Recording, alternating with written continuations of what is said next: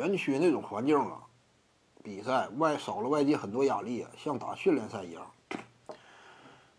园区环境啊，你说这个少了很多压力，其实差不多。因为什么呢？你这这不像说关个监狱里都不让你上网，那你当然有压力。这这当然打训练赛一样，他们都有手机可以上网的。说白了，表面上是这个啊，就集中展开。但你看没看过 CBA 季后赛呀？那不都一样吗？球员感受不到压力啊，那郭艾伦场上感受不到压力啊。巨大的压力，为什么？你没有彻底与外界隔绝吗？那互联网连着的吗？你们看没看这保罗乔治啊？也是遭到了球迷各种嘲讽嘛，心情低落，甚至有一定的抑郁倾向。这个大可不必，对不对？快船队本身实力班底在呢。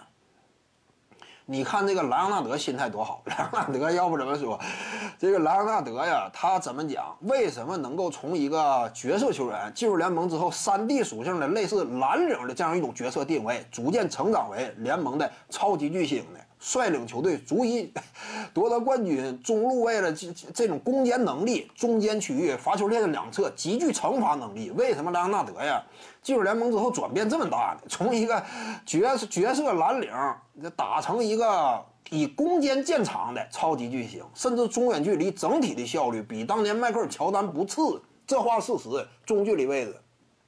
为什么呢？一是。朗纳德本身呢，哎，有一定的天赋基础。再有一点呢，就是心态层面也确实好。就为什么他的中距离投射这么精准？为什么他进攻端的表现往往起伏都不大呢？这也是天赋。就朗纳德很关键一点天赋在哪儿？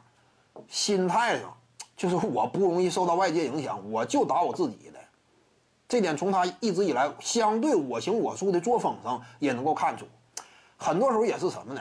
莱昂纳德呀，一方面是他需要成长，再有一方面你也不能够要求他像你脑海当中想象的球员那样，啊，他八面玲珑啊，他也做不到。因为说什么，他真说能做到这点，他当初可能说就很难崛起成为一个超级巨星了。靠的是什么？心态绝对不受影响，在场上我心如止水，完全是水面一样，毫无波澜。什么外界各种这个舆论纷飞啊，保罗乔治差点抑郁，但是莱昂纳德就不至于吧？场上为什么说一直打法都挺稳健？关键时刻就是这样一种心态极其平静、冷静到致命嘛，就是莱昂纳德这种感觉，这也是属于一种天赋。莱昂纳德，保罗乔治得跟莱昂纳德学习。徐静宇的八堂表达课在喜马拉雅平台已经同步上线了，在专辑页面下您就可以找到它了。